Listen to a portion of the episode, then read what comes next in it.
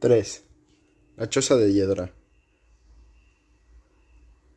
Seth fue abriéndose paso por, entre la densa maleza, hasta dar con un sinuoso sendero casi invisible, del tipo que se acababa formando cuando los animales pasan repetidamente por ella. Cerca de allí había un árbol chato y retorcido, de hojas espinosas y corteza negra. Seth revisó las mangas de su camisa en busca de garrapatas, examinando bien el estampado de camuflaje. De momento no había visto ninguna. Por supuesto, seguramente las garrapatas que no lograse ver serían las que le picarían. Esperaba que el repelente de insectos que se había rociado por el cuerpo estuviese sirviendo de algo. Tras encorvarse hacia el suelo, se puso a recoger piedras y fue construyendo con ellas una pequeña pirámide con la que señalar el punto en el que se había topado con el sendero. Probablemente no tendría dificultades para encontrar el camino de vuelta, pero más valía prevenir que lamentar. Si tardaba demasiado en volver, el abuelo podría deducir que había desobedecido sus órdenes. Rebuscó dentro de su caja de cereales y extrajo una brújula. La senda dejada por los animales iba de norte a este.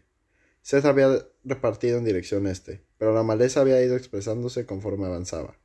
Un rastro borroso representaba una buena excusa para desviarse ligeramente de su ruta. Le sería mucho más fácil ir por ella para tratar de abrirse paso a duras penas entre los arbustos con una navaja. Le hubiera gustado tener un machete. Siguió por aquel sendero. Los altos árboles se encontraban bastante, juntos unos de otros por los que difuminaban la luz del sol y la transformaban en un fulgor verduzco entreverado de sombras. Seth se figuró que el bosque quedaría negro como boca de lobo en cuanto anocheciera. Algo sonó entre los arbustos. Seth se detuvo y sacó de la caja de cereales un par de prismáticos pequeños. Repasó la zona con ellos, pero no encontró nada de interés. Reanudó la marcha por el sendero hasta que a menos de 600 metros un animal salió del camino entre la maleza. Era una criatura redonda e hirsuta, que no llegaría ni a las rodillas. Un puercoespín. El animal echó a andar por el sendero en dirección a Seth con total confianza. Seth se quedó petrificado. El puercoespín se encontraba tan cerca que podía ver perfectamente sus púas, finas y afiladas. Mientras el animal avanzaba pesadamente hacia él, Seth retrocedió. ¿No se suponía que los animales huían del hombre? A lo mejor tenía la rabia, o tal vez ni siquiera la había visto. Al fin y al cabo llevaba una camisa de camuflaje. Seth abrió los brazos en cruz, dio un pisutón y gruñó. El porcospín levantó la vista, arrugó el hocico, y acto seguido salió del sendero. Seth aguzó el, oído, mientras el animal se alejaba del camino abriéndose paso entre la vegetación. Seth respiró hondo. Había sentido verdadero miedo por un instante. Casi podía notar las púas clavándosele en la pierna a través de los vaqueros. No sería nada fácil ocultar su excursión por el bosque si volvía a casa hecho un acerico. Le daba rabia reconocerlo, pero deseó que Kendra hubiese estado, ido con él. Seguramente el porcospín le habría hecho gritar y su temor habría incrementado su valentía. En vez de sentirse asustado él mismo, habría podido reírse de ella. Era la primera vez que veía un porcospín en su vida. Estaba sorprendido de pensar en lo vulnerable que se sentía ante la visión de todas esas púas puntiagudas y si pisaba uno sin querer en medio de la maleza, miró a su alrededor. Había recorrido un largo trecho. Por descontado, encontrar el camino de vuelta sería pan comido. No tenía más que retroceder sobre sus pasos por el mismo sendero y luego dirigirse hacia el oeste. Pero si daba la vuelta ahora, tal vez nunca más volvería a pisar por allí. Seth prosiguió por la senda. En algunos de los árboles crecían musgo y líquenes. Unos cuantos tenían hiedra enroscada alrededor de la base. El sendero se bifurcaba. Seth consultó la brújula y vio que en uno de los caminos iba hacia el este-noroeste y el otro hacia el este. Ciñéndose al criterio anterior, dobló hacia el este. Allí el espacio entre los árboles empezó a ser mayor y los arbustos más bajos. Pronto pudo ver mucho más en todas las direcciones y el bosque se tornó algo menos oscuro. A un lado del sendero, al límite de su capacidad de visión, se fijó en que había algo anormal. Parecía un cuadrado enorme de hiedra, oculto entre los árboles. El objetivo mismo de explorar el bosque consistía en encontrar algunas cosas curiosas, por lo que abandonó el, sendero y se dirigió hacia, hacia, aquel cuadrado de hiedra. La espesa maleza le llegaba por los gemelos y a cada paso que daba le arañaba los tobillos. A medida que se aproximaba dificultosamente al cuadrado de hiedra, se dio cuenta de que se trataba de una edificación completamente cubierta de dicha planta. Parecía ser un gran cobertizo. Se detuvo y miró con más atención. La hiedra era tan tupida que Seth no era capaz de discernir de qué estaba hecho el copertizo. Solo podía ver frondosas lianas. Rodeó la estructura. Al otro lado había una puerta abierta. Por poco soltó un grito cuando echó un vistazo al interior. El cobertizo era en realidad una choza erigida alrededor de un enorme tocón.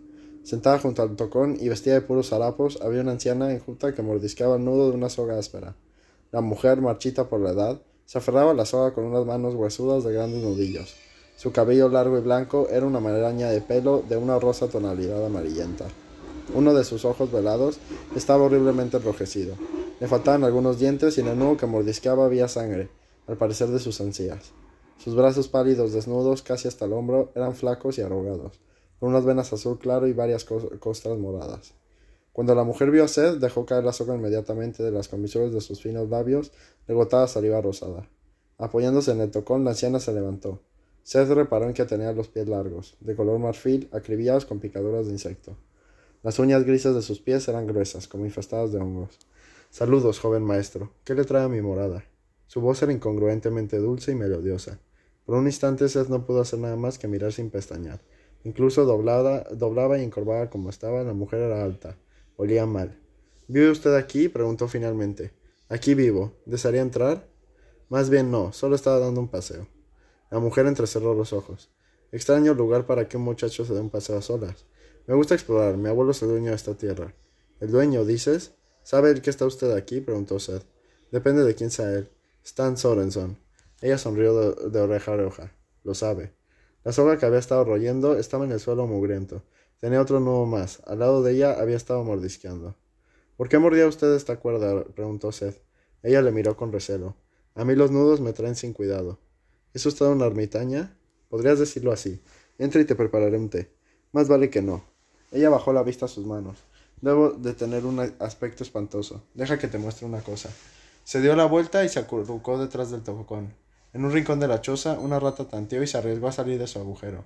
Cuando la vieja asomó por detrás del tocón, la rata se escondió. La vieja se sentó con la espalda contra el tocón.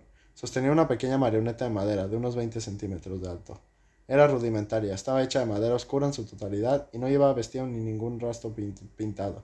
Era simplemente una figura y no llevaba era simplemente una figura humana básica, con unos ganchitos dorados haciendo las veces de articulaciones.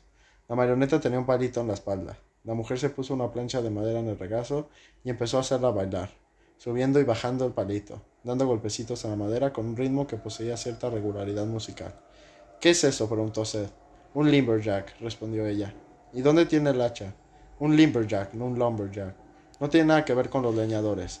Es un, muñequito que baila danzas de suecos que brinda. Unos lo llaman Dan el danzarín, otros arrastra pies. Yo le llamo mendigo. Me hace compañía. Entra y tarea que pruebes tú. Será mejor que no, insistió él. No entiendo cómo puede vivir aquí de esta manera y no volverse loca. A veces las buenas personas se hartan de la sociedad. Su tono de voz denotaba cierto enojo. ¿Has dado conmigo por casualidad? ¿Estabas de exploración? De hecho, vendo chocolatinas para mi equipo de fútbol. Es una buena causa. Ella se lo quedó mirando. Donde mejor se me da en las zonas residenciales. La vieja seguía mirándole fijamente. Es un chiste, estaba bromeando. Ahora su voz sonó grave. Eres un jovenzuelo insolente. Y usted vive con un tocón. La vieja lo midió con la mirada. Muy bien, mi joven y arrogante aventurero. ¿Qué tal si pones a prueba tu coraje? Todo explorador merece la oportunidad de, demostrar su valía. La vieja, la vieja se metió en la choza y volvió a acurrucarse detrás del tocón. Regresó a la puerta con una caja burda, estrecha, hecha de madera astillada, alambre, y uno, clavos demasiado largos a los que se le veía la punta. ¿Qué es eso? Mete la mano en la caja para demostrar tu valor, y te ganarás una recompensa. Prefiero jugar con la marioneta los horrores. Tú mete aquí la mano y toca el fondo de la caja. La vieja sacudió la caja y algo sonó adentro. Era tan larga que Seth habría tenido que meter todo el brazo hasta el codo para alcanzar el fondo. ¿Es usted una bruja? Un hombre de lengua tan osada debería apoyar sus palabras con actos valerosos. Estas cosas me parecen típicas de una bruja. Ten cuidado lo que dice tu lengua suelta, jovencito, o tal vez no tengas un agradable regreso a casa. Seth retrocedió y la observó detenidamente. Será mejor que me marche ya, que lo pase bien royendo su cuerda. Ella chasqueó la lengua. ¡Qué insolencia! Su voz seguía sonando dulce y serena, pero ahora poseía un tono amenazador en el transformo. ¿Por qué no pasas y tomas un té? La próxima vez. Seth rodeó la choza sin apartar la mirada de la harapienta anciana, que seguía en la puerta y que no hizo el menor ademán de ir tras él. Antes de desaparecer de su vista, la mujer levantó una artrítica mano con los dos dedos cruzados, los otros doblados en una posición imposible. Con los ojos medio cerrados parecía estar murmurando algo. Luego la perdió de vista. Una vez al otro lado de la choza, Celsa adentró de nuevo entre la espesa maleza para regresar al sendero, echando todo el rato miradas hacia atrás. La mujer no le perseguía, pero solo ver tras él aquella choza cubierta de hiedra le daba escalofríos. La vieja bruja tenía un aspecto tan horroroso, horroroso y olía tan mal. Ni en sueños iba a meterle la mano en aquella extraña caja suya. Cuando la mujer lo retó, lo único que podía pensar era en el día en que aprendió en el colegio que los tiburones tienen los dientes inclinados hacia adentro, para que los peces puedan entrar pero no salir. Se imaginaba que aquella caja casera estaría seguramente llena de clavos o de trozos de cristal, colocados con un ángulo cruel para cumplir un propósito similar. Aunque la mujer no le iba siguiendo, Seth se sentía inseguro. Brújula en mano, corrió por el sendero en dirección a casa. De pronto, sin previo aviso, notó un golpe en la oreja, apenas lo suficientemente fuerte como para producir un dolor agudo. A sus pies en el sendero cayó un grijarro del tamaño de un dedal. Seth dio una vuelta sobre su propio eje. Alguien le había lanzado aquella piedrecita, pero no veía a nadie. ¿Podría ser que la vieja estuviera siguiéndole a hurtadillas? Probablemente conocía el bosque como la palma de su mano. Otro pequeño objeto le rebotó en la nuca. No era ni tan duro ni tan pesado, como una piedra. Al darse la vuelta vio otra bellota que silbaba dirección a él, y se agachó para esquivarla. Las bellotas y el guijarro habían volado hacia él desde ambos flancos en el sendero. ¿Qué estaba pasando? Desde lo alto le llegó un sonido de madera que se resquebrajaba y justo detrás de él cayó al suelo una rama enorme que se quedó atravesada en el sendero, no sin antes golpearle con unas cuantas hojas y ramitas. Si se hubiera encontrado dos o tres metros más en el camino, la rama más gruesa que su pierna le habría caído directamente en la cabeza. Seth miró la pesada rama y echó a correr por el sendero a toda prisa. Le parecía oír ruiditos entre los arbustos a cada lado del difuso rastro, pero no aminoró la marcha para investigar de qué se trataba. De repente algo le asió firmemente por el tobillo y lo hizo caer al suelo. Tumbado boca abajo con un corte en una mano y tierra en la boca, oyó que algo se movía entre la vegetación, detrás de él, y un extraño sonido que podía ser una risa o un rumor de agua. Una rama seca chasqueó con el mismo sonido de un disparo de escopeta. Sin mirar atrás por el temor a lo que pudiera encontrarse, Seth se puso de pie como pudo y echó a correr como una flecha por el sendero. Fuera lo que fuera lo que le había cogido del tobillo, no había sido ni una rama ni una piedra. Habría sentido algo parecido a una fuerte cuerda extendida en un semejante cuerda en el sendero. Pero era imposible que la vieja lo hubiese preparado. Ni siquiera se hubiese empezado a correr en el instante en que Seth había desaparecido de su vista. Seth siguió corriendo y pasó por el punto en el que se bifurcaba el sendero, y apretó más la marcha por el camino por el que había venido. Iba repasando la senda con la mirada en busca de cuerdas u otras trampas. Empezaba a costarle respirar, pero no aminoró la marcha. Parecía que hacía más calor y más humedad que antes. El sudor empezó a empaparle la frente y agotarle por los lados de la cara. Seth permaneció atento a la aparición del pequeño montículo de piedras que señalaba el punto en el que debía salir del sendero. Cuando llegó un arbolillo nudoso de corteza negra y hojas punzantes, se detuvo. Se acordaba del árbol, se había fijado en él cuando se cruzó con el sendero. Utilizando el árbol como referencia, encontró el lugar en el que había levantado la pirámide de piedras, pero éstas habrían desaparecido. A un lado del sendero crujió la hojarasca. Seth consultó la brújula para confirmar que iba en dirección oeste y salió corriendo por el bosque. Había venido andando tranquilamente, examinando los hongos y las piedras raras que iba encontrando por el camino. Ahora atravesaba el bosque como una centella, abriéndose paso entre la vegetación. Los arbustos le arañaban las piernas y las ramas le daban latigazos en la cara y en el pecho. Al final, jadeando y cada vez con menos energía a causa del pánico, vislumbró la casa delante de él entre los árboles. Los sonidos que le habían perseguido se habían reducido hasta la nada. Cuando salía de la espesura al sol del jardín, se preguntó cuánto de lo que había oído había sido realmente algo que le perseguía, y cuánto había sido fruto de su atribulada imaginación. En el cuarto de juegos, la pared enfrente de las ventanas albergaba varias hileras de estanterías. La puerta de las escaleras había sido abierta en esa pared, y uno de los voluminosos armarios roperos estaba apoyado contra ella. Kendra tenía en las manos un libro azul con letras doradas. Su título era Diario de los Secretos. El libro permanecía cerrado mediante tres gruesos broches, cada uno con su cerradura. La llave cuya cerradura aún no había encontrado no encajaba en ninguno de estas, pero la llave dorada que había encontrado en el armario de la casa de las muñecas abría la cerradura inferior del diario. Así pues había liborado uno de los cierres del libro. Había encontrado el diario mientras registraba las estanterías de los libros en busca de algo que desvelase un pasadizo secreto. Valiéndose de un taburete, Kendra había llegado incluso a las estanterías más altas, pero hasta el momento la búsqueda había sido infructuosa. No había ni rastro de una puerta secreta no había ni rastro de una puerta secreta. Al fijarse en un libro con cierres y con un título intrigante, había abandonado la búsqueda para, para comprobar si sus llaves las abrían. Con el cierre inferior abierto, Kendra intentó levantar un poco de la esquina del libro para escudriñar el contenido, pero la tapa era dura y el libro estaba firmemente encuadernado. Tenía que encontrar las otras dos llaves. Oyó que alguien subía una estampida, en estampida por las escaleras y sabía que solo podía ser una persona. Rápidamente volvió a meter el libro en la estantería y se guardó las llaves en un bolsillo. No quería que el fisgón de su hermano se entrometiera en sus rompecabezas. Seth irrumpió en la habitación y cerró dando un, portazo. Estaba colorado y le costaba respirar. Traía los vaqueros manchados de tierra en las rodillas y la cara sucia de sudor y mugre. Deberías haber venido conmigo, suspiró, y se dejó caer extendido en la cama. Estás ensuciando la colcha. Daba miedo, dijo. ¿Cómo ha molado? ¿Qué ha pasado? Encontré un sendero en medio del bosque y a una señora vieja rarísima que vivía en una choza. Creo que es una bruja, una bruja de verdad. Lo que tú digas. Seth rodó sobre sí mismo y la miró. Hablo en serio, deberías haberla visto. Estaba hecha un desastre. Igual que tú. No, estaba todo como llena de costras y asquerosa.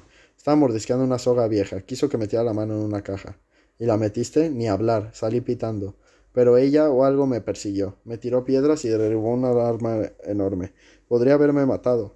Debes de estar muy aburrido. No te miento. Le preguntaré al abuelo Sorenson si en su bosque tiene viviendo una mendiga, dijo Kendra. No, se enteraría de que he violado las, las normas. ¿No te parece que le interesaría saber que una bruja se ha hecho una choza en su propiedad? Por lo que dijo, le conoce. Llegué muy lejos, tal vez salí de la finca. Lo dudo, creo que es un dueño de mogollón de terreno a la redonda. Seth se recostó con los dedos entrelazados detrás de la cabeza. Deberías venir a visitarla conmigo. Podría dar otra vez con el sendero. ¿Estás loco? Acabas de decir de que intentó matarte. Deberíamos vigilarla, descubrir qué se trae entre manos. Si de verdad hay una vieja rara que vive en el bosque, deberías decírselo al abuelo para que pueda avisar a la policía.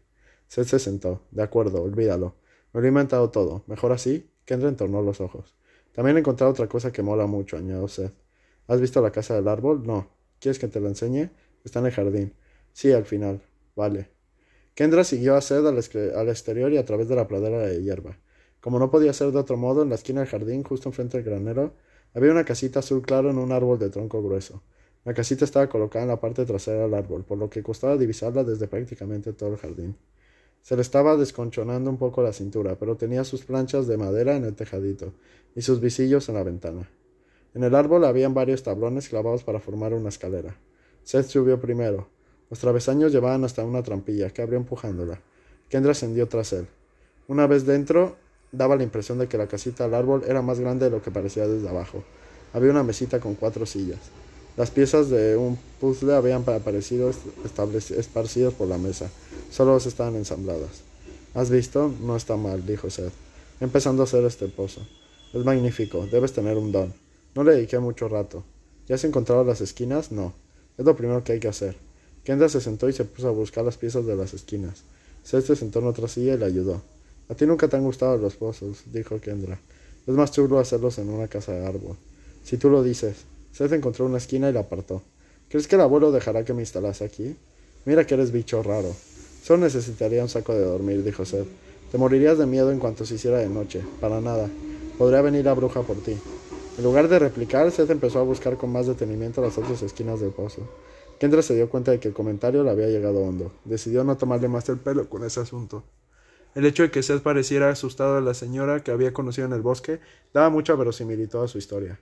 Seth nunca se había asustado fácilmente. Era el mismo chaval que se había tirado desde el tejado bajo la rona presunción de que una bolsa de basura le serviría de paracaídas. El chaval que, por una apuesta, se había metido en la boca la cabeza una serpiente viva. Encontraron las esquinas y formaron casi todo el perímetro del pozo. Entonces oyeron que Elena los llamaba para cenar.